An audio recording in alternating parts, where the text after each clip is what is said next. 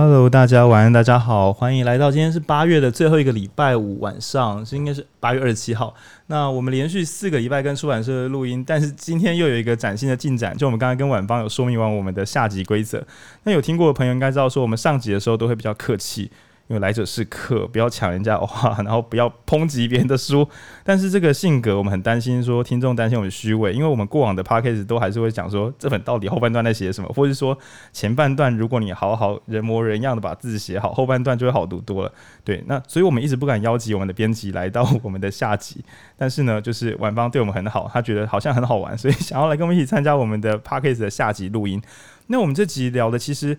一开始我们不是开玩笑说是跟四个出版社嘛，就第一集我们是跟八旗出版，然后第二集是跟八旗文化啊，八旗文化，抱歉抱歉，八旗文化的朋友，八旗文化，然后第二集是跟那个大块出版，那第三集是跟时报出版，对，然后第四集的出版社到底是谁？有些朋友可能耳尖眼尖的朋友会想说，等一下，Readmoo 不是出版社啊？哦，第四集我们是跟一个未来的知名出版社叫临时动议，不知道大家有没有听过呢？那如果没有听过是正常的，因为其实临时动议就是我们引书店自己的公司。那我们自己呢，在今年有试着出一套数位出版品，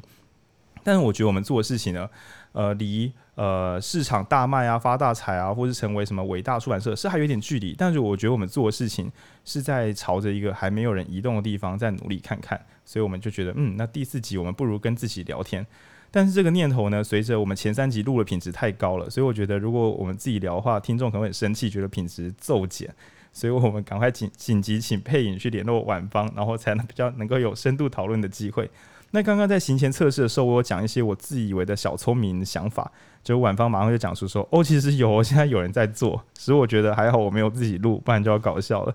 那以下呢，我我们我们讲一下这集，虽然我们本来应该自己业配，我们必然场景就是六本小书，但我决定把它融合在这整套的说辞里面。那我们今天会很认真的讨论数位阅读、阅读阅读器、阅读只是怎么讲？阅读器就是那种专门拿来读电子书的小机器。那是阅读器，但我们今天聊的是更完整，就是数位阅读这件事情。那在上集呢，配影刚刚在聊的那业配，也许有听众想说，会不会是配影人很好，什么东西都是满分夜配？但我必须说，刚刚讲的大概都是真的，因为我们我跟文君友还没听，比如说晚上的时候躺在床上可以看书。真的不跟你开玩笑，你以为开床头灯很舒服是吗？你就拿阅读器。如果你有通勤需求的，买个电子书比较好，因为如果你是用手机读电子书，你会在车上没有电，然后你会很后悔为什么不带阅读器出门。然后所以我觉得就阅读上感觉是差差不多的。然后还有另外一个，我以前觉得是开玩笑，就是。阅读器的一个强项是它的速度不够快。这边我要跟所有观众，你如果去任何地方，不管你是测什么 Cobo 啊、那个 Mo Ink 啊，还是亚马逊，每一台机器你应该心里都有个小抱怨，就是它滑的速度比你的手机慢不少。那各位朋友啊，如果你可以用全速滑手机，还可以跟上这个阅读速度，你才是有问题的人啊！正常的，你翻书的时候是会拼说，哎，我觉得这本这本书可以翻得比较快。你曾经用这种标准来审核纸本书吗？就是，诶、这本书是六十磅的纸，这本书八十磅，八十磅翻起来比较慢，是一本烂书。你不可能讲这种失智的话，好吗？但是你在选阅读器的时候，你会觉得说它翻得不够快。你平常到底是有读多快，会读得比电子器翻译还，电子阅读器翻译还快，这是不合理的。那我觉得反而在这个稳定的翻页中，我这边讲有点像是强制页配，但我自己的感受是，我用 iPad 在翻页的时候的那个流畅感，细微的破坏我的记忆体验。就是反而在电子阅读器一页一页的那个翻页速度，它会有一个很细微的闪动，反而在我的脑中有翻页存档感。那这个听起来很玄的事实，我每次只要是我固定在讲阅读器的时候，我都会先说，我先跟你讲哦，我觉得这个阅读器有一个强项是它的速度不够快，所以比较好读。我没有跟你开玩笑，你等一下不要在那边按，因为很多人来测试都会测测看说这可以按多快，然后我都会问他说，你来这本纸本书给你，你平常是怎么看书？你到底可以翻多快？好，这边是我的小妹，但我今天并不是要以这个速度不够快来做业配，这这里也不是业配的重点。我们会用几个英文单字，比较科技、比较反人文的这个观点来讲电子书的美好。那我先讲一下什么叫反人文观点，就是你可以想象的，曾经有一些人很怀念竹简，也很怀念手抄本，在古腾堡印刷术出现的时候，他一定会觉得说，啊，这样就没有手抄本了，这样阅读的神圣感去哪里了？那这些人都不知道蒸发去哪里，现在只留下就是啊，没有纸本书，我要怎么阅读？那当然，我自己也是纸本书爱好者，纸本书爱好者一定也是我们影书店爱好者，一定有纸本书爱好者，一定在那边听讲说我要退订阅，这什么烂电台？但我只是要说，如果你是要体验的话，纸本书可能有它的不可或缺性。但如果我们今天讲是取得知识的话，这绝对是有讨论空间。那就像曾几何时，人们可以接受数位报纸远超过实体报纸。你说有吗？有吗？实体报纸还是很棒啊！唬烂，实体报纸全部都把自己的店关掉了。你有，你可能掉一小滴眼泪，然后难道你要说没有没有纸本的苹果我不看？神经病，神经病，对吧？就是我们终究是拿到流动的资讯，所以今天如果是要拿到知识的话。就是真的，大家不要再争论。就是电子阅读差不多就是一个良好的替代品。比如说，所有学生，你上一次去印纸本论文出来读是什么时候？好不好？大家摸着自己的良心，你就不要这辈子都不要再下载电子论文，不要再看网络上的知识文章。对，所以我们只是要反过来强调，曾经你可能听过各式各样，就是数位阅读会是一个不利的选项，什么破坏你的记忆啊等等的。但我就说，就是大家摸着你的良心，你的数位阅读量是不是比纸本阅读量大呢？然后沉默三秒钟。对，是你有看过 Dora 吗？就是那个沉默。没错，你平常都在数位阅读，然后但你说你拥护纸本书，可是你不买纸本书，然后你也不买数位阅读，所以出版社都倒光光，这件事情很严重。所以现在大家想办法，这就是为什么出版社们很苦。然后在这么苦的出版环境中，还有人要出来做数位阅读，因为大家都都不看书的话，这个台湾变得很惨。好，但是这不是抨击我们这边听众了，会听我们台的，我觉得也是，就是我我我先跟读者这个回馈，对，因为我们很很久没有读者服务时间，我前几天的时候看到一则评论是关于影书店的评论，然后是一个这个业界讲师他的朋友说，我觉得影书店是个好电台，可是我没有办法在开车的时候听这一台，那我觉得这是无上的称赞，因为你开车听应该会。你想专心听就不能好好开车，那这样子是有互冲的。那我们会继续保持下去，希望你在家里晚上的时候，周五晚上之后可以好好来听我们的电台。好，我已经用掉七分钟，我要进关键字了。第一个关键字是关于我们的数数位出版计划。简单的说，我们把有一套呃，我们把一些国外厉害的书，然后心生不满，为什么？因为这些国外厉害的书根本就不会写台湾的内容，就台湾不大，而且有时候离他们很远。那所以呢？我们引用电玩的概念，用一个词叫 DLC，就是可下载的扩充内容。那其实就是可下载内容。然后我们觉得说，那些厉害的书，如果可以加上台湾的脚本，就很像说你可能买什么《刺客教条》，然后出现哎台湾，然后还可以哇刺杀蒋经国，你就觉得说哇这是什么鬼脚本？好吧，但是他好尊重台湾，我来再多花三百五十块买这个 DLC 好了。那我们是抱着这个有一点点电玩想象的想法去想说，如果把一些世界名作加上一个台湾脚本会怎么样？那就是关于我们的第一个数位可扩充内容。那可以想见的是，你会说，那这跟数位出版、电子书出版有什么关系？那呃，不知道大家能不能理解？如果因为我们的出版每个才一万字左右，如果今天纸本阅读要出一万字的出版品的话，呃，我想一下怎么计价呢？就是一般的出版品比较小本的十万字左右的书，大概是三百块左右。如果是一万字的话，大概是卖三十块的纸本书，还要印刷，还要上架，还要寄出来。那你可以想象，没有出版社要做这种事，所以它不存在于市场上。那这使得要么为了台湾特别写一本书，要么台湾人看不到一整套完整的论述。那所以我们自己测试看看，说能不能够加挂这个额外的读物。那甚至未来说不定能够。对一个经典读物，然后可能有四到五个不同台湾领域的作者对同一本书再做一个补充读物。其实，那这个读物到底是为谁而写？当然只为台湾人啊！其他国家人谁会为了我们台湾的政治、经济、文化、教育去写一些小读物呢？然后，这是我们的这个对于电子阅读的第一个第一个想象。然后，但是这个计划是我们自己的实验，不知道晚方评价如何？紧张，紧张。哦，啊，这这个现在会换我了吗？对，就是因为其实我们自己，因为晚方我不知道晚方会不会查我们后台数字啊。那我我们也跟听众诚实的说了，我们卖出去的大概是六百到八百之间，就是八百份左右。因为我们一开始的时候为了推广我们自己，而且这是我们跟 Remo 合作计划，所以我们想要吸引更多人来试用电子书。因为嗯，有些人可能是冲着我们的某些作品，或是某些写稿作者想说，好了，我们来试用看看，甚至是。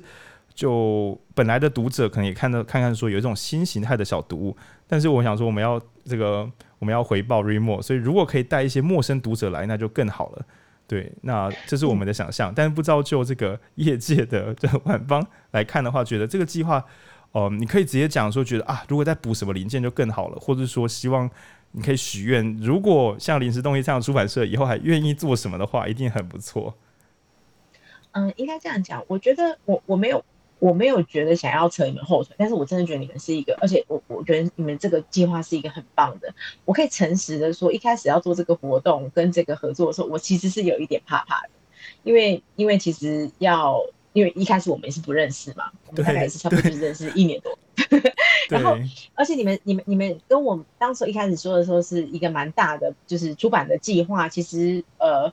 多多少少要这样子，就是陌生的合作，其实是有点就会紧张。跟听众报告，我们一次做六本。对对对对，一开始我是蛮紧张，我不知道呸，就是那个浩宁有没有听出我一开始的就是犹豫跟害怕？但事实上我觉得，那因为我没有出版经验，所以我误以为说，说不定没有这么难呢。没有，其实很难。是这 样就可以讲，就很难。对，其实但我觉得你们的成果是一个蛮不错的，应该说，呃，虽然一开始。你们有说什么错字很多？那也有的读者有抱怨错字的问题。但我觉得你们最棒的事情是你们愿意修改。哦、你知道这件事情在我来看是一件非常非常非常棒的事。就是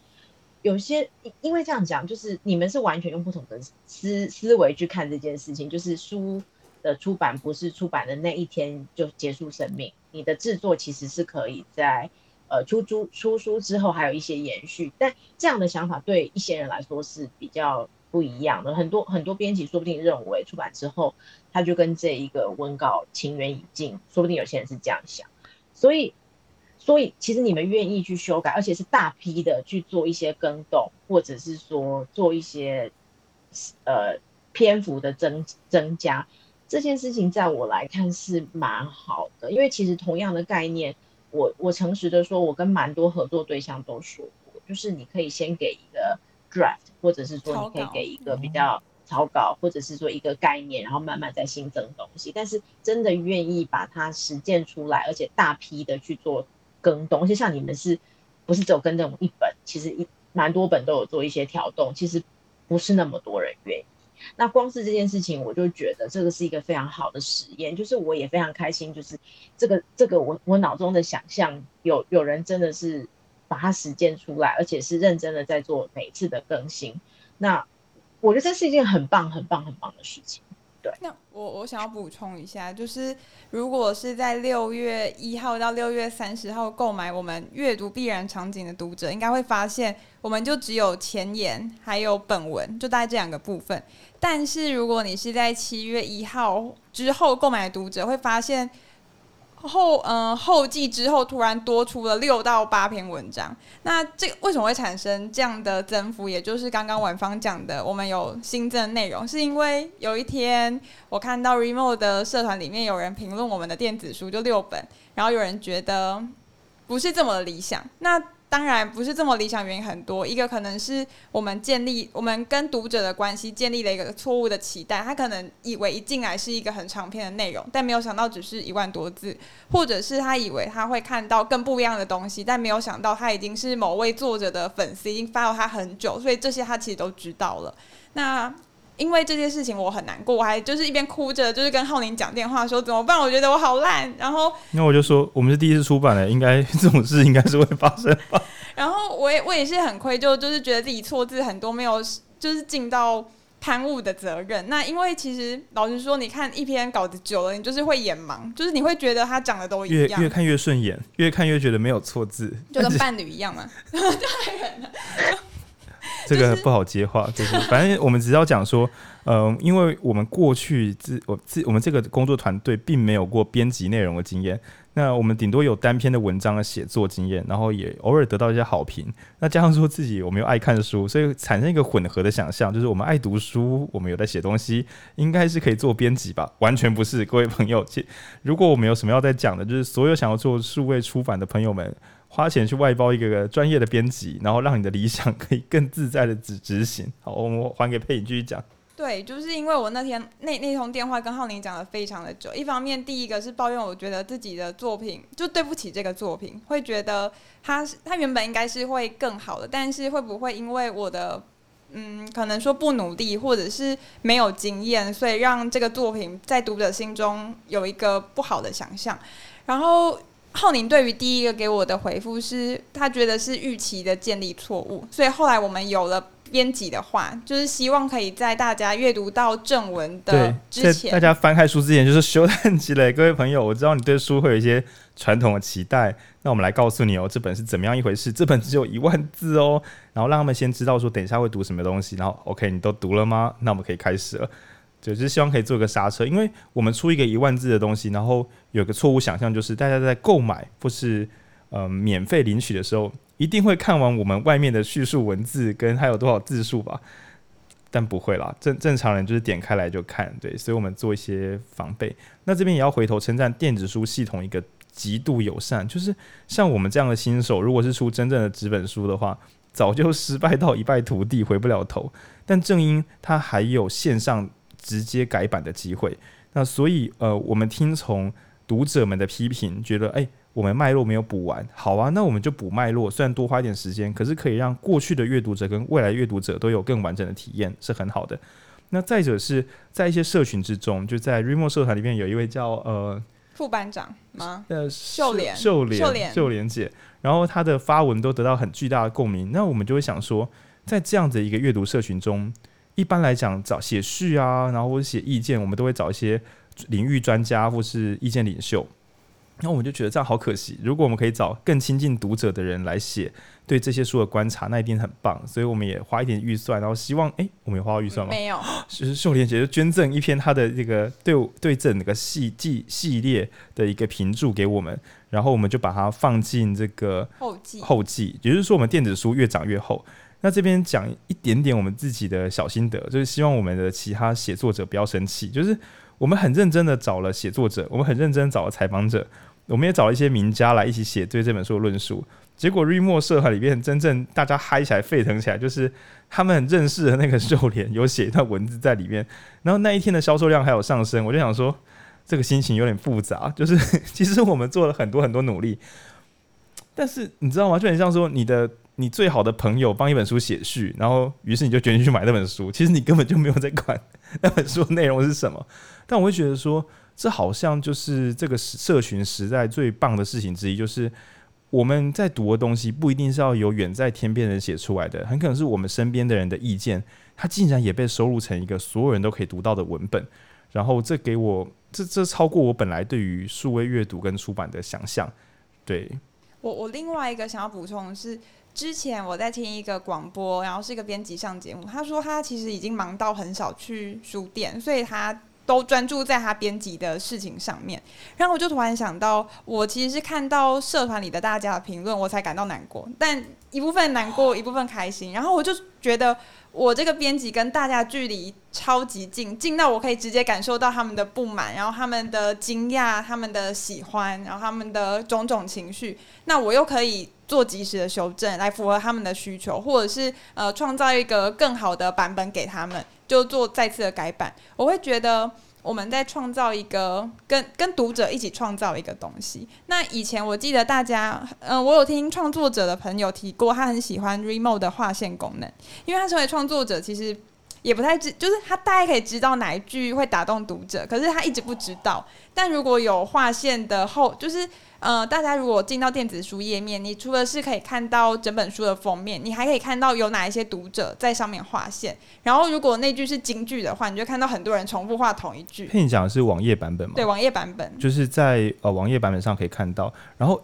我讲一个嗯出版者还知道的东西，就是如果你买电子书可以划线嘛，但是因为我们是出版商嘛，我们可以看得到划线的数量跟划线的位置，所以其实就后台来讲，可以极度精确的掌握读者到底。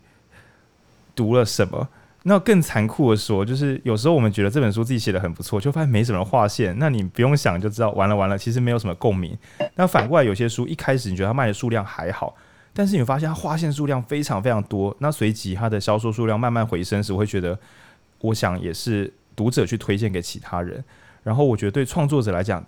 可以看到读者们的具体回馈，就不只是网络上的写文章吹捧或是推荐，那当然也很棒，而是看到每一个句子，比如说我你自己写出一个好句子，然后被划线的感觉，真的会还蛮蛮不一样的。然后我觉得这也是传统纸本书应该不可能会发生的事情。对，所以在这次的经验，当然我觉得也是仰赖 Remo，它其实社群非常的紧密，所以我们才会有秀莲这位。读者引起的回响，然后也让我这位编辑，然后或是我们这个出版者，他可以看到读者最直接的反应。如果我大胆的冒犯其他人，如果是亚马逊，就是 Kindle 的社群，我相信比较没办法做到这个程度。就是就算他们出版了一个产品，他们读者顶多去写信去抱怨，或者是写信去称赞，甚至在底下留言，他们不太可能形成这样的一个凝凝聚力。那我会觉得。作为一个内容的生产者，有直接得到读者第一线的回馈是非常美好的一件事情。那因为这个我也可以，我我也可以 echo 一下，因为其实我在这份工作之前其实是呃科技科技产业的产业线的记者，然后就是杂杂志的记者。对，所以其实以前以前写东西出去真的非常，我我其实是非常想知道究竟到底呃大家看之后感觉是如何。真的非常非常非常想知道，可是以前其实是没有办法的，而且像以前杂志杂志的呃销售其实是那数字，其实一般记者也是不会知道，然后也可能会因为我们铺铺货的一些状况，可能每而且会扬了，嗯，比如说你你可能封面故事卖得好，那你你那期东西被看到的机会才会高。那如果刚好你那期封面故事没有那么吸引人的话，可能你你的你你的文章。不见得那么多人看得到。那其实那个时候，每次写东西都很想知道说，到底有多少人看，到底大家觉得如何？那呃，当然我不知道这个心脏会不会要需要很强，我相信也是需要很心脏很强。对对对。但是那个感觉是蛮不一样。但我觉得这个这个时代是一个有趣的事情，是每一个写作者他都有机会可以看到更多更真实的回馈。那其实我自己之前也有听过很多作者有跟我们说，他时不时就会来 Readmoo 站上看一下。就是读者的那个很刺激哦，划线很刺激，因为划线，对对对，它不止划线，还可以写评注在上面。所以如果你看到读者划线，然后写这是在写什么，你就想哦，可恶。对，所以其实那个时候就感觉是，但但其实蛮蛮蛮蛮蛮不一样，等于是说我不是只是创造一个产品，然后我创创造产品之后，这个产品本身还可以跟读者去做互动，然后我还有机会再创造延续的生命，所以它真的是一个作者的。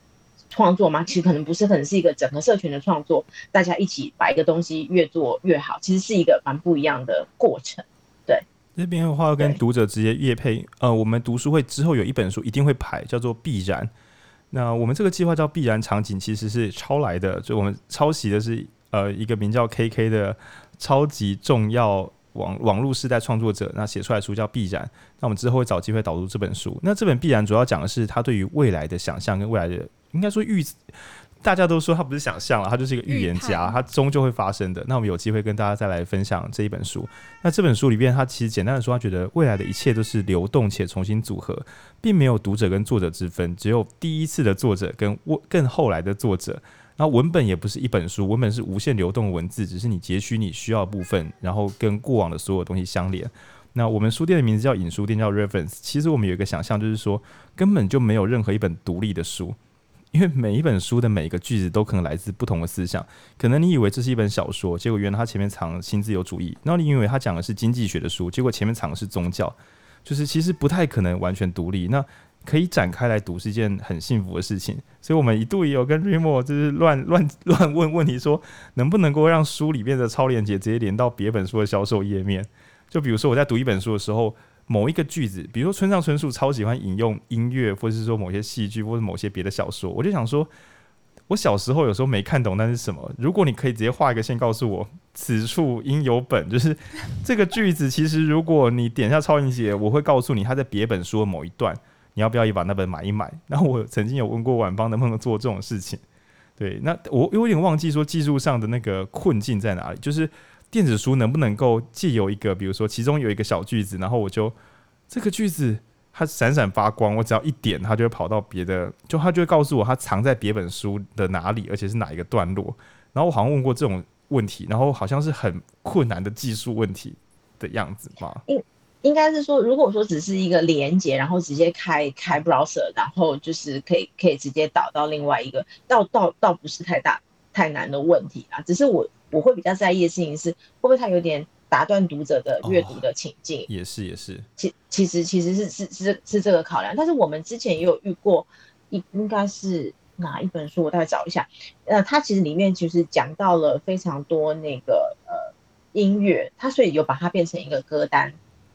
把它变成一个歌单配在里面，然后让让读者可以就是去 Spotify 直接配这个音乐听这个听呃听这个音乐，然后看这本小说。我印象中是《风之影》，我可以确认一下。那其对对对，其实其实这些东西是是有是可可执行的，只是说呃，只是说。到底读者会不会觉得这是一个新的体验比较好呢？哦、还是它它是一个中断阅读呢？其实我我真的也是不知道，看看我是不知道对对，对，因为在想象中，我就觉得说，甚至书本一开始就讲说，本书建议使用电脑阅读。那为什么呢？哦，原来是使用电脑阅读的时候，那些超链接一点，它因为是开分页嘛，所以我可以一边在阅读的时候，就是连场景音乐，我不敢侵权哦，但是我告诉你，这个场景音乐你可以去哪里跟着放，会有很好的感受。然后这这也是一些比较新的实验，只是。诚如晚方所说，到底读者会因为这样觉得很幸福，还是很火大？这个都要有勇敢的测试者才才知道这件事情。然后这边有一个东西，我很想要拿出来讲，就是我们前面不是讲说出版电子出版可以使我们看到读者回馈吗？那我觉得 Readmoo 几年来一直做一件我觉得蛮勇敢的事情，但这一两年因为因为疫情，我没有这么 follow，我不确定有没有办，就是 Readmoo 每年会办独有大会的样子，就是。呃，开放式的发表今年的新内容，但同时就是买家们哦，阅读器持有者们可以一起来，很像参加某一种没有股权的股东大会，然后可以来提问。然后我记得看以前的报道说，很多新功能是在这个类股东大会中，然后观众提出来，然后就说，嗯，这个好像有机会，就试试看，是有这样的事情吗？呃，应该这样讲，我们家每一年都会办的，其实是那个呃年底的有一个叫做年底的那个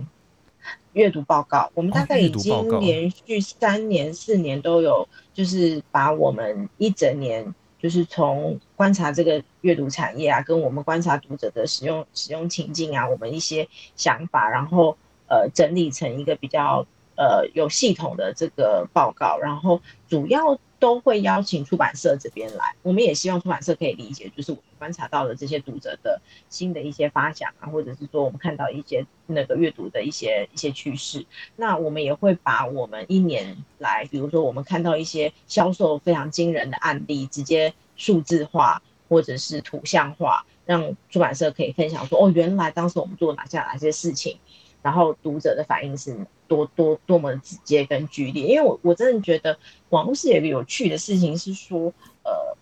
就像就像呃，有读者在社团里面做一些讨论，配影就会立刻看到，然后他就会做一些一些一些挑动。那事实上也是，可能有些时候是有随便讲，可能某一个 podcast 在他的 pod podcast 里面讲到了某一本书，当天晚上那个书就爆了。嗯，爆量，嗯、那个是非常直接的哦。以前大概真的很难很难看到这么这么明显的变化。那 Podcast 是一个我们不可预期的状态嘛？可能某一个处就是某一个 Podcaster 突突然讲哪件事情，可是可能也可能是我们自己做了某一个行销的推动，然后它马上就反映在销售上，这这都是有可能的。所以我我自己觉得这个时代最有趣的事情是你因为电子书的关系，它的它的购买是很直觉的，然后。它不需要等待，对，所以少了这个等待的过程，就会让读者的购买是非常直接的。他更多的冲动，更购物，更多的立即就就下单，然后我们就会看到，我我我今天要操作某一些活动的时候，它的它的效果是好还是不好，这是非常直觉。然后这个东西其实有些时候我们就会把它变成是我们年年底阅读报告的时候会大家跟大家分享的案例，大概是这样。那呃，像我们。比较像的事情是，像我们去年，去年我们有做一个读读友的大会，就是呃，我们有邀请我们社团里面的朋友一起来参加一些，是炸鸡，我们是炸鸡吃炸鸡，吃炸鸡，吃炸鸡。我这边先帮读友们就是科普一下，就是 Readmoo 它前每一个，嗯、呃，我们前面讲说每个月会有阅读马拉松嘛，这是一个线上的暴力阅读行动，大家一起来痛读书。那另外一个叫做呃呃每个月那个叫什么？出版人小聚，出版人小聚嘛。哦，出版小聚是是是另外一个，那我们自己其实也是也会也会有一个活动，但今年今年的活动真的就是办了两三次就就停下来，就是我们是今晚的主食是阅读，我们每一个每每一个每一个月都有，其实就是因为我们站上读者都很喜欢阅读配美食，对对，所以我们就用就用这个这个小小的呃。就是把它延伸出来，是我们每个月的活动。边帮听众就是再科普一下，就是 Readmoo 的社团里面有一个奇怪的，我到现在还没有看懂为什么要这样做。就是他会把阅读器跟好吃的食物放在一起，然后它产生一个军备竞赛。就是我都怀疑有一天会有人板的，一边板的用十二道菜，一边放十二台阅读器，然后这样拍照上来。总之，它变成一个有趣的军备竞赛。那于是 Readmoo 在办实体活动的时候，也顺便反正就是阅读配美食，然后有一期是炸鸡。然后炸炸鸡，大家一起吃炸鸡。对，然后因为每一期本来应该都都会有类似像是每月店长或神秘人物，那那一期其实好像是把这个人物还给是读懂，就是改用 Readmoo 本身的吉祥物。但其实我觉得那个意象比较像说 Readmoo 的吉祥物到底是谁？就是读者本身啊。所以读者一起来，然后一边吃炸鸡。那其实我觉得那种时候就是一个超级好的田野调查事件，因为读者有什么喜欢的东西都会直接具体的讲。那刚刚还有一个细节，我怕一般的听众听不出来，因为我想出版业的朋友应该是有限的，应该我们应该不是全部都出版业在听这一台。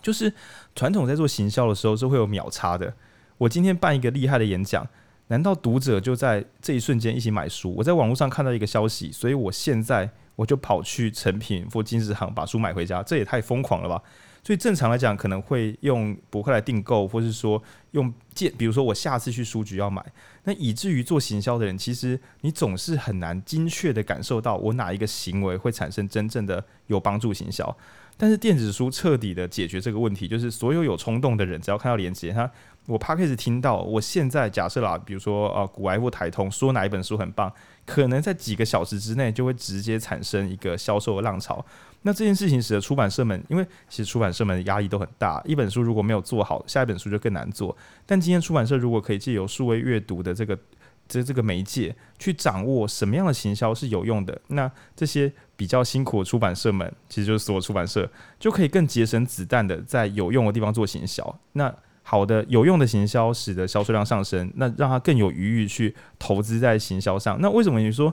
我们这些读者为什么要帮助出版社投资行销呢？哦，当然是因为出版社不能好好的把行销做好，有时候我们自己根本就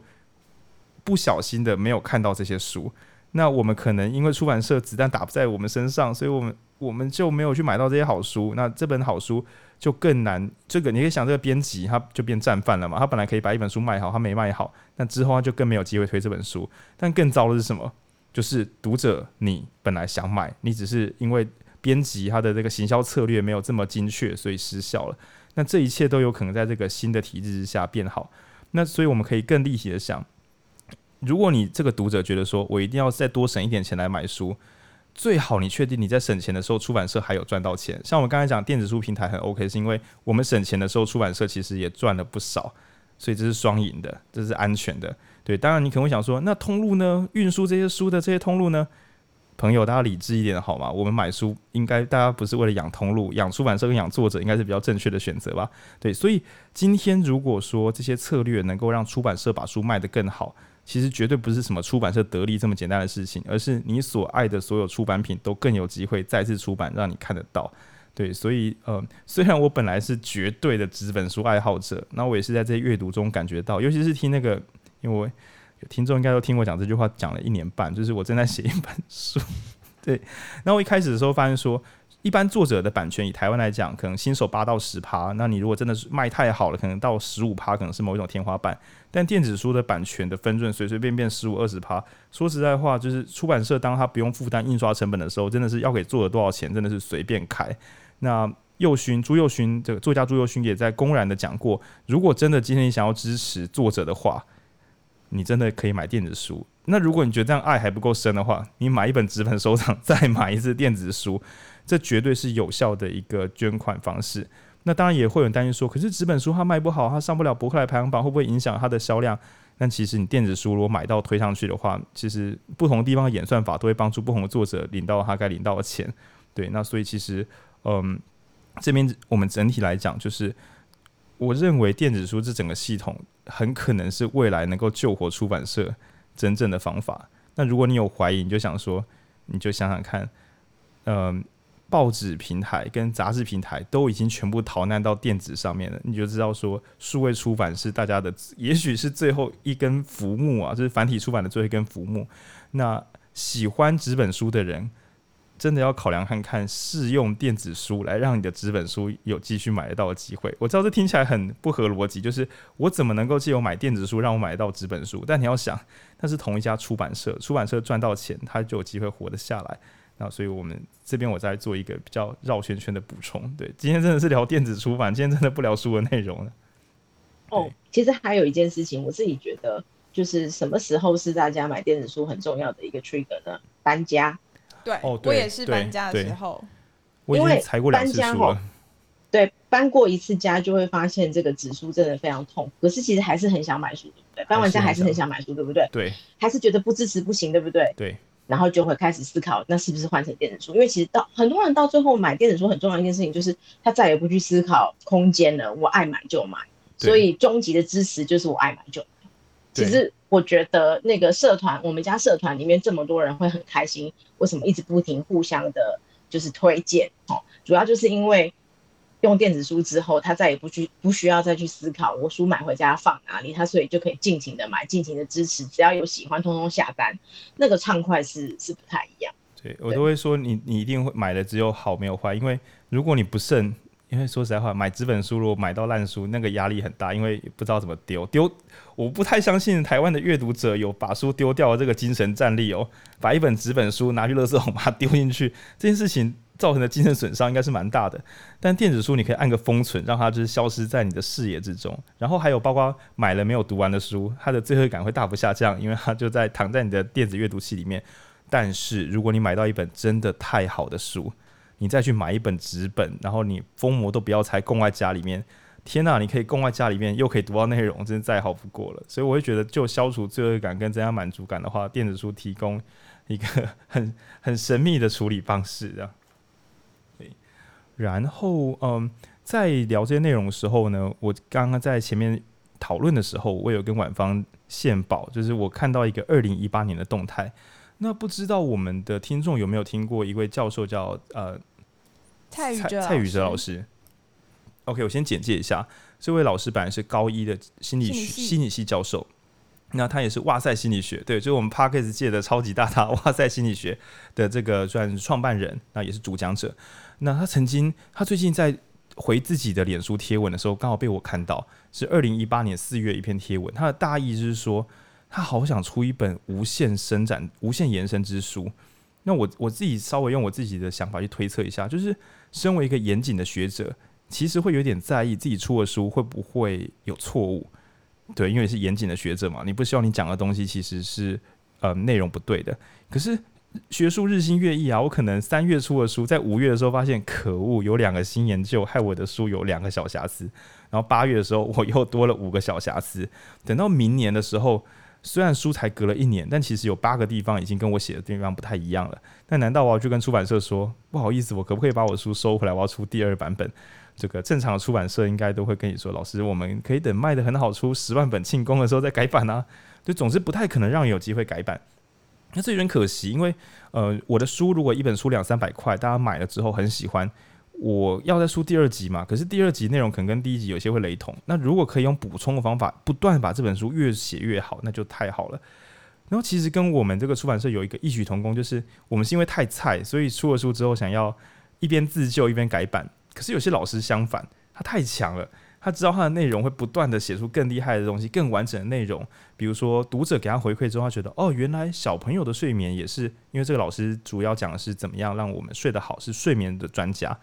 那可能他写了成人的睡眠之后，发现，诶、原来很多长辈的睡眠，哦，对，这是个大问题。哇，我之前以为市场没有这块，那我再来扩写。那小朋友的睡眠问题，那高压工作者的睡眠问题，运动员的睡眠问题，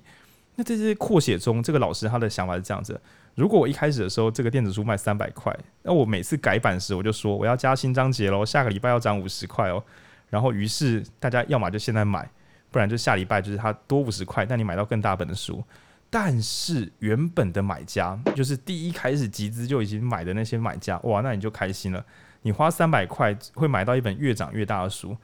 当过了四五年，人家买一本书一千五百块的时候，你就说我、哦、那时候二九九就买了啊，哇，这个心情仿佛是你买了五年前的台积电，就是你买了一个正确的读物，所以它一直涨一直涨。那对作者们的感觉是怎么样？就是说我不用去想说我要十年磨一剑出一本，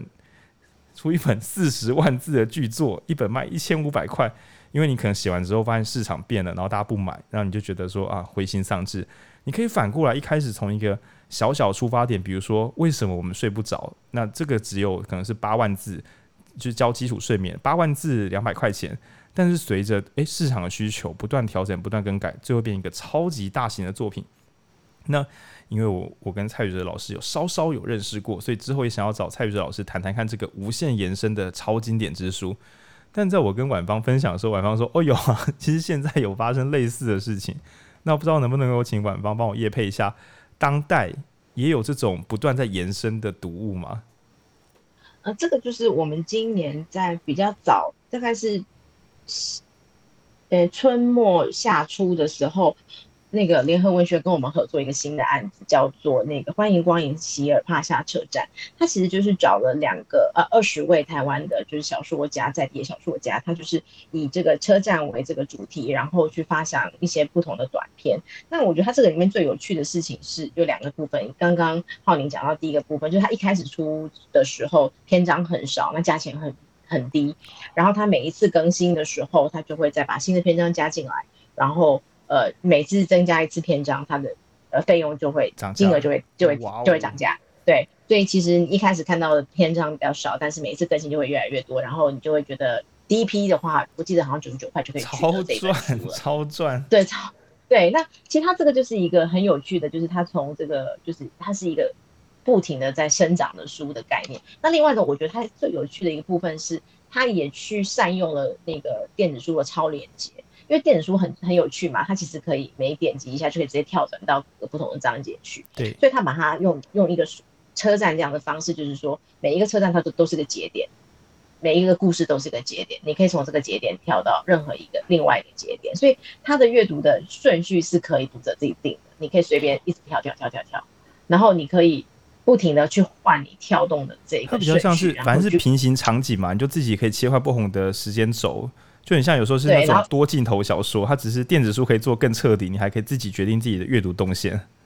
对，你看完一篇之后，它就会给你三个连接，你可以自己跳去三个四个，你可以自己跳去任何一个章节这样子。所以它并不是一个线性的阅读，就是一个指定线性的阅读，它其实是一个你可以自己展开来的阅读，甚至是你自己点了不同。对对对，你你你点了不同的章节之后，还有更还有更不一样的感觉。所以其实这个是一个蛮。蛮不一样的事情，然后就在我跟你们就是，呃，在在你们在在听你们论述的同时，我就想到，其实几年前还有另外一个案例，也是非常非常前卫，那个是。呃，一个呃精神科医师陈峰伟先生，陈峰伟他其实前几年也做了一个有趣的实验，他那时候在小猫流出了一本《我与世界格格不入》，然后他那个是一个纸书嘛，那他在那个同一个时间，他又呃有一些同时间有很多不同的其他创作的计划，然后他就把他其他的书呢，就是放到 r e m o 上来，那甚至有几本是只有只有，应该当时好像只有目录。然后他甚至还做了一个呃，就是呃，就是雅思的套书。他就先跟大家说，我有一个未来的出版计划，我会有 A B C D E，就是五本还是六本书？卖卖套书的目录放着，然后你如果相信他，你买了书会长出来。对，我靠，哇，赌很大哦，赌很大。对，然后他后来都都有写完，都有写完。其实你现在现在在网站上面还是可以可以找得到，非常有趣。他其实当时候，我记得那时候刚刚就是开始卖的时候，他有一本小说是还没写完的，然后后来也写完。因为我曾经想要问瑞莫，但我不敢问，我就自己吞下去。就是我本来想问瑞莫说，如果我们自己很有野心，很很对自己很有信心，因为我们自己有做活动产业，所以我跟朋友们聊过说，活动界很多时候都是口耳相传，凭本能在战斗。但能不能有个比较简单的标准教材？就比如说，我今天想要办记者会，或我想要我想要办那种年会，有没有一个简单的教材，让大家可以从零开始？因为包括我们内训，其实比较像是一种巫术啊，口耳相传，木匠传木匠这样。那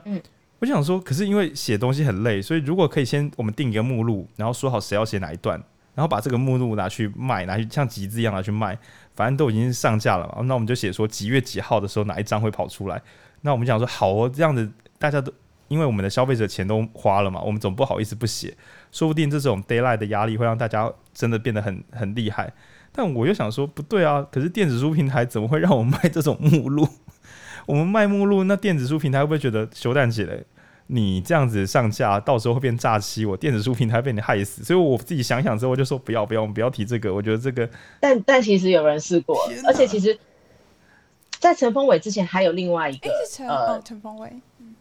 对他另外一个是更更早之前有一位工，呃，也是技术技术开发端蛮有名的一位工程师，叫做插袋。我不知道大家有没有，对，就是他在他他在曾经也在我们站上出了一本就是技术的那个呃教学的书籍，他也是，而且那本我印象中还蛮贵的。他一开始也是有目录。我靠，哎、我觉得这个福音，我跟各位听众朋友解释一下。我知道大家可能平常没有在写书，就是写书就是一个你说好了跟编辑说好了之后，你就开始发现写不出来的一件事。对。就没那么简单，但是如果书都卖下去了，我以我自己的生命历程会觉得，当我书已经卖下去，我已经写几号要出什么篇章，我好像又写得出来了。对，对，因为在编辑的压力下，你会觉得我要力求完美才能跟他沟通。可是当做读者在外面敲完的时候，你会觉得我这个东西没有写出来，我就死定了。所以我一定要把它挤出来。然后，嗯，我本来怀疑的是卖目录这件事情在 ISBN 或什么。对，就是、就是因为 ISBN 好像要求我们要交全文，它才可以给我们一个编码。我本来想说会不会在这边变成一个违法读物，无法上架之类的。不知道晚方这边，我们书没有内容这样子上架，那会不会有什么？应该这样讲，现在现在的状态是你如果没有 ISBN，就是要税嘛，就是你没办法做图书免税嘛，只有这个差别。那其实其实我们比较早早年的书籍，其实也都没有申请 ISBN 啊。哦，对啊，就是。因为因为台湾并不是一个管制出版的地方，ISBN 它原本的概念是希望就是图书馆有编编目的话，它就会收藏这本书嘛。未来它就是为了未来的人，哦，他都可以找得到这本书嘛，就是会有一本存在存在国国土里面。对对。可是如果你就没有打算要要给他存，也没有关系啊，也没有一定要给他存嘛，对不对？那。那也有一种可能是，你把它全部都出版完之后，你再去申请 ISBN，应该也是可以的啦。因为台湾毕竟不是一个就是就是所有书都要审过嘛。其实我自己觉得，它那个概念并不是一个审，它那个概念比较像是存档。了解，不不太不太一样。我觉得它那可能是我最后一个内在道德问题，就我很怕说，难道 Readmoo 都不担心有爆干烂的出版品 放上去，然后让大家觉得说，天哪，我买了这个电子书，点开这个封面，我被骗了。就是，就我本来想说，如果真品牌上如果真的遇到像这样，他也可以，就是我相信读者也会跟我们反映。哦，那我们我们这个这个比较像是，就网络上盗版也是这个概念。哦，对，就是说，对对对对，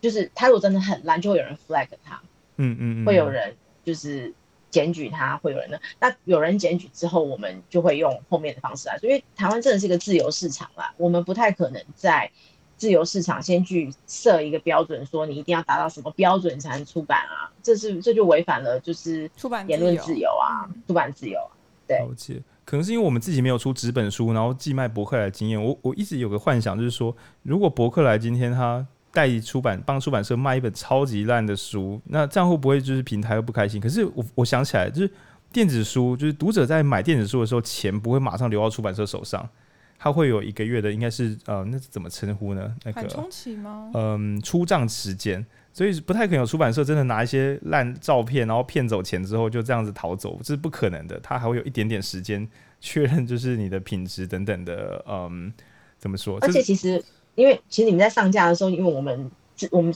我想就是你们应该是走那个自助上架的那个流程嘛。其实自助上架流程其实还是会有一个基础的合约 copyright。你才能上架，其实还是会有像这样子的要求。对对对，没问题。好，那我我确认完这件事情之后，我之后一定会找人来做这种卖目录的电子书上架，因为我觉得这一招可以逼所有那种八百万年写不出书的人踏踏实实，因为你集资都完成了，就跟那种我从来没有看过有谁那个那叫什么呃线上课程，然后把钱都领走了之后才说什么不好意思，我出不了线上课程，从来没有发生这件事情。我觉得它会加速就是知识产业的生成发展，对。然后另一方面，这是我的小妹妹，就是我一直觉得这个线上课程很多是很有一些线上课程啦，有一些不是很多，有一些线上课程其实出本书，大家阅读起来应该快上百倍。就是你不过就是把你的稿拿出来念，你为什么要把它录影起来，然后还跟我收五倍的价钱？这我是非常困惑的事情。对，那也许你还是可以跟我收，比如说书本一本三百块嘛，那你现在可能想卖一千五，也许你可以试试看卖一千五百块的电子书。如果你的东西有内容，应该还是你可以买一千五百块电子书，然后送一些你的 podcast，这样就好了，不一定要录成高品质影片。我想你录影片的你也花了不少钱吧？要不要把利息省下来，把稿修一修呢？而且人类正常人类的阅读速度一定远高过看影片跟听文字啊。对，所以我会建议，如果听到这集的朋友有想要做知识领域的，不妨回到这个古远古做法，就是写成文字。但是你可以配合当代的销售方式，然后再配合章节更新等等的。那为什么这么推荐呢？因为呃，就比如说我很热爱的大人学，它虽然有出那个声音的产品，对，它有用成录音，但我就觉得每当我想要搜寻东西的时候，我就想说，我总不能对着 Pocket 按 Ctrl F。那我今天想搜寻一个概念或是一段好文字的时候，有文文字档可以做查询，还是极度方便的。那这刚刚跟我们前面提到的数位阅读的超连接，可以让我们的知识更网状的去做连接。那这个好处，我目前觉得在影片或是声音的这些呃知识工具上都比较难做到这件事情，对，这是比较可惜的。嗯，然后，嗯，我觉得我刚刚想聊的东西，大概都不小心把它倒出来聊完了。对，然后，嗯，我想一下，我还有什么想讲？差不多哦，顶多是讲实况啦。就是我之前在阅读数位阅读的时候，诶，我前面有提过这段吗？还没有，有。哦，没有没有，对，抱歉，我跟读者解释一下，就是我在录音前有时候我会先蕊过，导致我有时候会进入时空裂痕，就我会不知道我这段到底讲过了没有。就是，嗯，我在读电子阅读器的时候，因为这边要跟宛丰做一个诚实的沟通，就是我们公司共用账户买了爆干多书，就我们有大概三四个朋友，然后每个朋友在里面以一个军备竞赛式的购买。然后就是疯狂买书，疯狂买书。那我买书是为了什么？就是难道是只是为了一起看吗？不，因为我买的书多到一个根本没有人可以看完其他买的书。我们主要是拿来分享我们的评注，就是我们会在书边写注解。那有时候下一个人看到会觉得，哦，这本书竟然有这样的一个读法。那我时常在读电子书的时候，感觉到自己的小聪明。这边也是跟听众分享一下，所以你们在听我们 Podcast 的时候，其实很多东西我早就在数位阅读的时候就写注解，然后觉得啊，这边还可以这样读。那我在做这个数位阅读时，我心中就有一个凉凉的感觉，就说好可惜哦，一定有很多超厉害的人也在他们的书上写了这些东西，但是我可能要上网，就是我不知道该怎么看到他们写的。那甚至换一个更具体的想象，一定有一些我不认识的人，他也不是意见领袖，他就是一个深度阅读者，他甚至是一个就是早会的研究生或学生，他可能十五岁，但他看出一些很厉害的东西，可是，在社群媒体上我不会遇到他，他也懒得发表。说不定他写的东西可以深深的影响我们的视野，对，我们从来没看到。比如说一本写教育的书，说不定最后是一个可能是做犯罪心理学的人，他在教育学的书里面发现一个灵感，于是写下一段话。那说不定就是一本写社会学的书，然后最后是一个国小学生，他在乱翻书的时候觉得这本书给他一点小小灵感，那写的有点就是孩童的话，对，但是反而可以给大人很多的思考空间。那我就想说，天啊，真希望有朝一日。电子阅读器可以多一个功能，就是一键解锁全全观众弹幕，就很像我们看影片，看那个《晋级的巨人》在，在我在那哪里，那个那个平台叫什么？动漫风。动漫风，巴哈的平台。我每次都会先关掉弹幕看一次，因为我不愿意第一次阅读被打扰，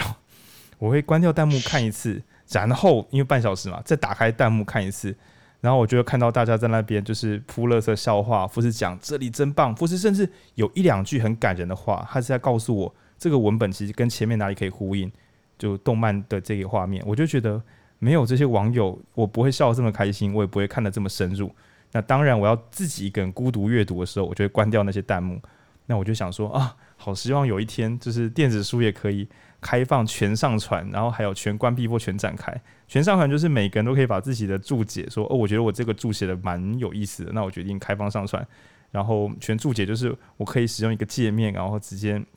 在电子书中看到大家的东西。当然，这个用阅读器应该会有点 lag，但是在电脑上说不定可执行。对，然后目前 Remo 好像也有类似的功能。应该这样讲，我们目前大概就是只有把它放在就是那个单书页下面，你可以看到读者最新的五十五十条它的划线嘛。那这个其实是一个折中的一个做法，因为其实老实说，这样的想法我们以前非常早年的时候在开发功能的时候也有思考过，但后来觉得它可能因为会非常吃资源，因为因为一本书假设假设有。同一同一段有二十个人放了一句这样，对对对，那对那其他可能会蛮吃掉资源的。另外还有可能也会有一些读者不喜欢被被别人看到之类，有一些隐私的要求，所以后来这件事情就是。没有实际去执行，但的确这个也是一个非常疯狂的想法，就是可以看到别人的注解啊，可以看到其他人的想法这样子。所以后来我们对这件事情的做法是用分享书这个功能，就是分享书这个这个平台去去处理。就是说，如果你真的有有需要跟别人分享，然后你很想让大家都看得到，那或许是在另外那个平台直接它纯粹就是做分享的这个部分再去处理。那未来有没有可能把这些？就是划线啊、注记啊，都搬去那里去，有更多元的展现空间呢？我不敢说一定不会，但是目前看起来就是会可能会需要一些时间，因为它开发上面可能会需要比较多心力啦。那就是，但的确这个的确是一个很疯狂的想法。我们其实以前也有想过，只是不知道什么时候能实现，跟会不会实现这样。因为我们自己当出版商的时候，在后台有时候会看到那个读者划线之后，他们也会写注解嘛。因为有时候会觉得这个注解写的真真写的真好，这等于是出版者竟然在读者注解中学到东西，所以这种事也是会发生。然后我就觉得说啊，这个这种事情搞不好发生之后，虽然我们现在技术很吃力，但一旦发生，读者好像也会被奖励，就是他在自己的书读书写的评注，说不定呃，当然这个系统上可能会崩溃，就是如果读者写的评注，其他读者还可以觉得。天哪，你这个评注很有深度，就是我评注其他读者的评注，那这种事情也是在奖励，就是所有认真阅读的人。我不用是作者，我光是深度阅读本身就会让大家感觉到你是一个好读者。那以往的话，我们可能要自己把书截图下来放在网络上，告诉大家我有在读书，而且我这个想法。但是可以想而知，就是内向阅读者量应该是蛮大的。对，所以可能这样隐隐约约的被称赞到，甚至人家不知道我是哪个账号，我只知道说这句我不知道谁画跟谁评的，但这个写的真好，我想给你一个赞。对，也许这种内敛的互动方式也会对很多内向的阅读者，但我觉得阅读者内向量应该蛮大的。对，也许是一个福音。那当然这边就是只是跟听众讲说，前面跟晚芳讲到说，我们听众有一些就是。这个妖魔鬼怪，对大罗神仙这样对，所以如果听众们一听就觉得说这个好像用什么技术可以处理，欢迎私讯跟影书店联络。那我们如果讨论起来觉得诶有一些新的可能性，比如说也许可以跨过啊，这边我技术力有限，我连 PV 都 PV 不出来，那说不定就是未来的的可能。对，因为嗯、呃，我不知道大家能不能感觉到，就是繁体中文市场的纯出版业已经不大了。然后，Remo 又是在这个繁体出版业上面在做一些努力的厂商，所以其实可以说是资源跟人力都更少一些些。那所以很多我们在许愿的梦想，当然我不知道这样会不会造成 Remo 的困扰，但是我觉得如果有义勇军出来说，诶，我改装一个套件，你们要不要试试看？说不定也是能够帮上忙。就像我们这些路人跑来说，我们可不可以帮忙做出版计划？对，那我觉得这是嗯。这个讲起来有点老梗，就是我觉得这是台湾最美丽的风景，就是大家把这里都当做自家人，然后能帮上忙就来试着出手看看。那当然一开始会有点紧张，说我是谁，人家为什么要理我？对，但我觉得以绿墨的风格，真的是我觉得有一个老字叫做开源，对，就是 open source，我们把一些我们知道的东西拿出来，那大家想要改装它的话，不妨就是跟我们说说看，我们一起把它改得更好。那我觉得 r e m o 充满了浓浓的开源的这个风格，那包含就是说连那个。所谓的开发者，嗯，所谓的发表会不是叫记者来听我们歌功颂德，讲我们业绩变好，而是请出版社来说，请出版社们要相信我们正在让出版业变得更好。那出版业一旦发现说，诶，这件事好像会赚到钱，会卖到书，那于是曾经可能一百本书只有一本会变电子书，那到现在没有出电子书的出版社，马上就遭到读者的询问说，请问你们电子书什么时候要上架？因为我等着要买。那我觉得这都是一个生态的变化，就 Readmoo 它面向着出版业者，那也面向着消费者。那你时常因为我们自己认识那个 Remote 里面一些比较就是高层主管，那我们时常会看到高层主管在 Remote 社团里面跟大家聊天或回复问题，然后我觉得这都是非常非常不容易的事情。我也是觉得一个台湾这是极度幸运的，因为你难以想象说一个这么少人使用的语言，就是繁体中文，竟然还有这么多疯狂的出版业者在出高品质的书，然后让大家看到高品质的内容。那就像在我们录音之前的大概前半小时，我看到。嗯，九月十六还是什么？就是有一部作品叫《沙丘》，它是一个奇幻小说。对，然后竟然有人在骂出版社说：“为什么你不自己翻译？”那因为那套作品有一百六十万字，然后该出版社选择使用简体中文的翻译，再做繁体的优化。然后有有读者就骂说：“你为什么不做纯繁体？繁体从头到尾重翻一次？”那弄得这个发行人只好出来用小编的身份讲说：“可是，一百六十万字真的要从头翻的话，可能这个版权根本就没有人敢签。”你可能要花好几年的时间，又不一定会成功。那我就觉得说，哇，台湾的读者真的是，就是没有发现有一大群伟大的人在守护这个小小的市场，只为了这里人可以读到更优质的内容。那我相信我们的听众，我是不知道大家会不会平常一直买书来看，有可能是因为平常那些书都太难读了，所以干脆来听影书店的电台。但我我们这一集想要做一个这个月的统整，就是有不同的出版社在做不同的努力。那你会听到，不管是译者，那不管是出版行销，那或者说编辑本人，那甚至像是说电子书平台的发行者，那其实有很多人都在为了阅读产业努力。所以，我们电台其实超讨厌一件事情，就是你听完之后给我觉得说，哎、这本书太棒了，我懂了，我干，我真的会超生气。如果你觉得真的哪哪本不错，你就算是冒着读不完的风险，也该去买一买。这真的不是为了出版社而已，也是为了你自己有东西可以读。对，那。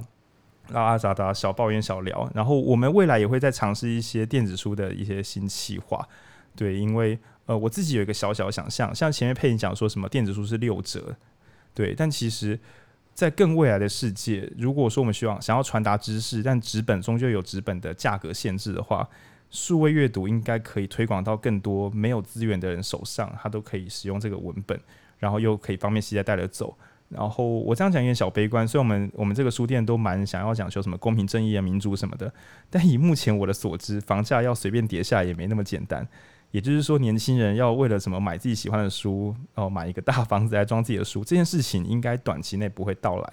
那如果阅读者想要自由的去取得文本，然后不受限制，然后不想要占用更多的空间，以及想要买更多的书能够带在身边的话，我认为尝试这个道路都是有好无坏的。那也许你会想说，可是现在阅读器的价格还是有一点点贵啊。但我会觉得，更多人的投入，它终究会使得消费型产品的价格更早一步的，就是往下滑落。对，这是可以想象、可以想象、可以相对的。那我们之前跟 Remo 谈的时候，我们提出很多异想天开的想法。那我后来回家都很后悔，因为就是就是 Remo 是为了台湾人，就是克制这个小小的量。然后其实像可能 Kobo 或亚马逊一起手都是一个十倍百倍的量在制作，然后所以我每次听到人家在嫌说什么 c o b o 便宜个什么五百一千块，我在想说，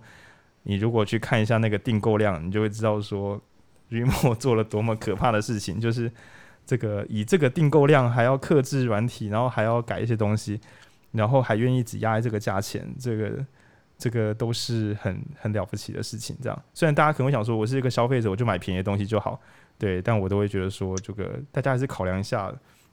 为纯繁体市场做努力的就只有一家而已。那你喜欢买书是一回事，但是如果你想要守护的是关于知识啊，然后跟如果你听我们的台，你应该是对于民主有一点期待的吧？对，然后至少 Readmoo 在这方面的话，我前哎，我想问问远方，之前那个是意外还是那是就是那个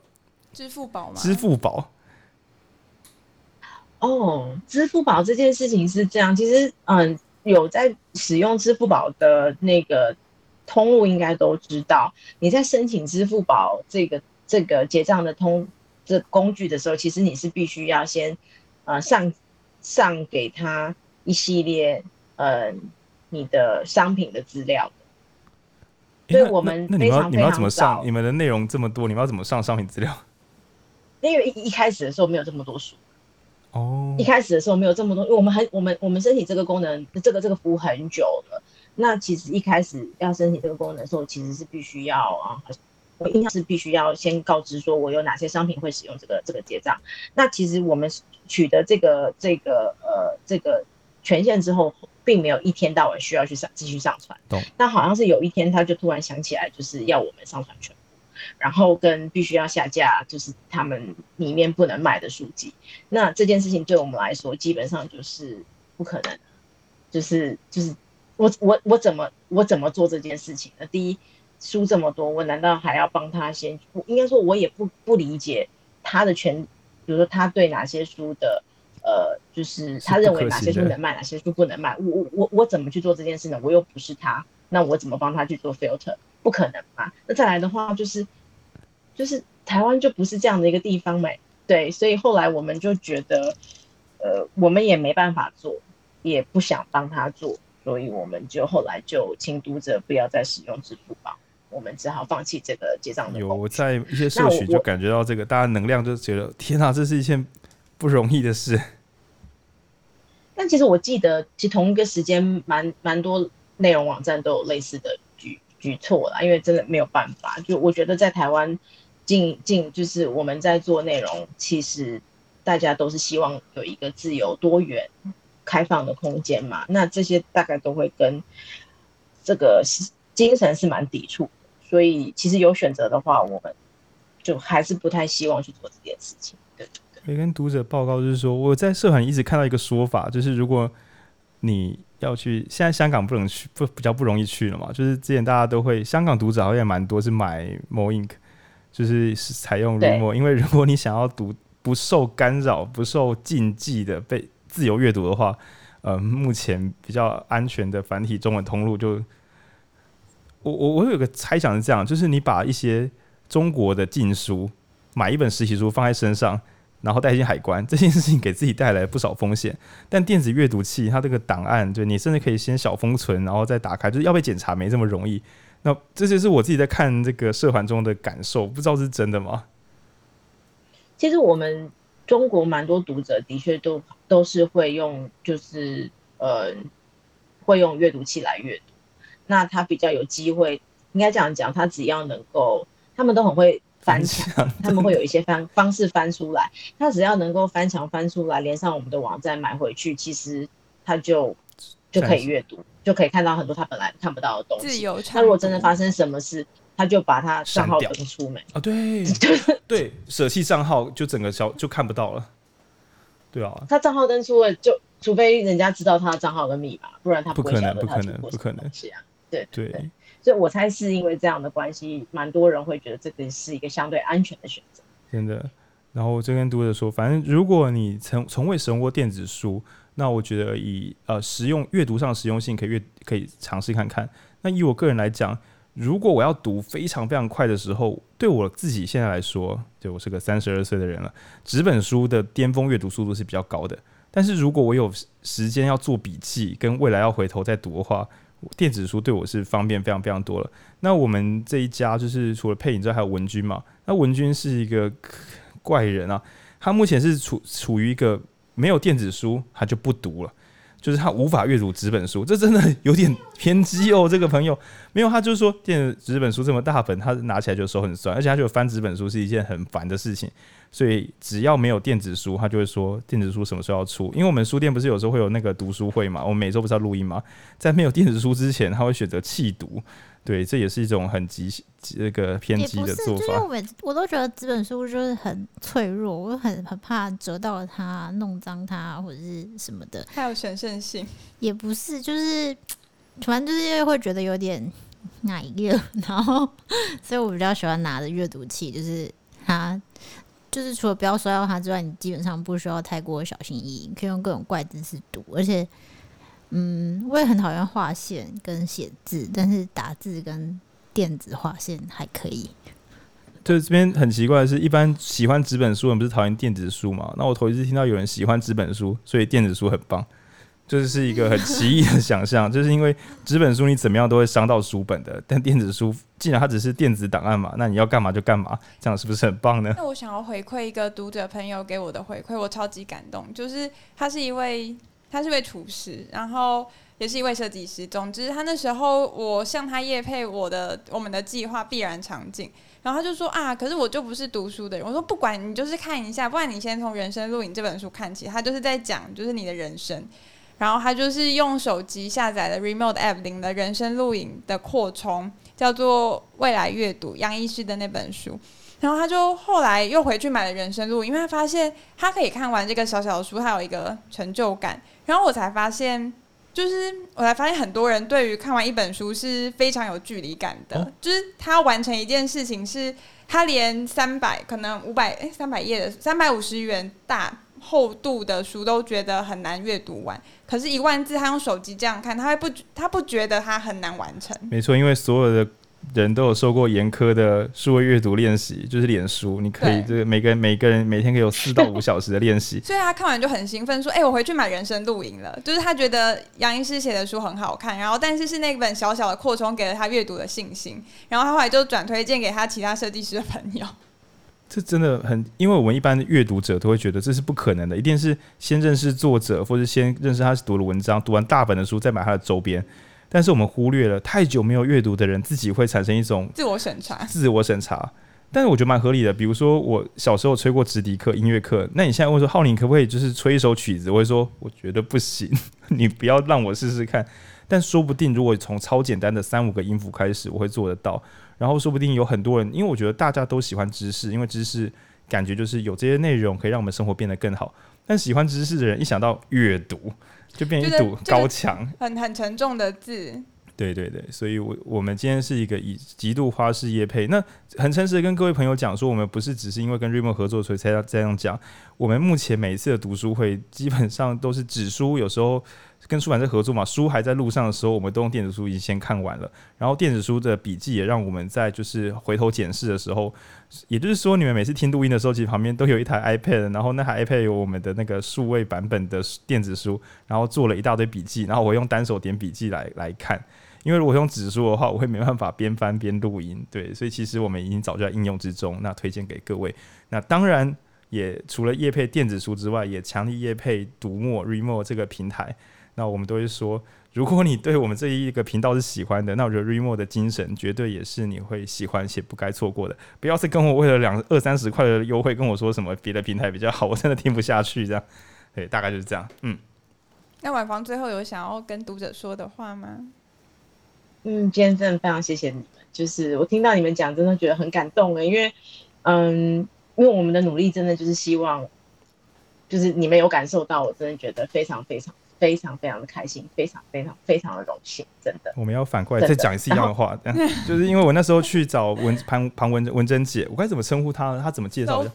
嗯，应该说她是读 Readmoo 的呃执行长、执行长、总经理、执行长、执行长。对，然后那时候我带着我的一堆，我回头想一堆菜鸟计划去找她的时候，她都没有靠邀我，她就跟我讲哪些不错，然后最后也跟我讲说，她觉得这些计划，因为有时候碍于预算，或者说碍于经济规模。其实，Cobo 或亚马逊也是大超大的大公司嘛，博客来也是。他说这些计划哪一天如果我们就是跟读墨不很合作时，说不定在别家也可以用得上，因为这也会帮助到台湾的整体阅读。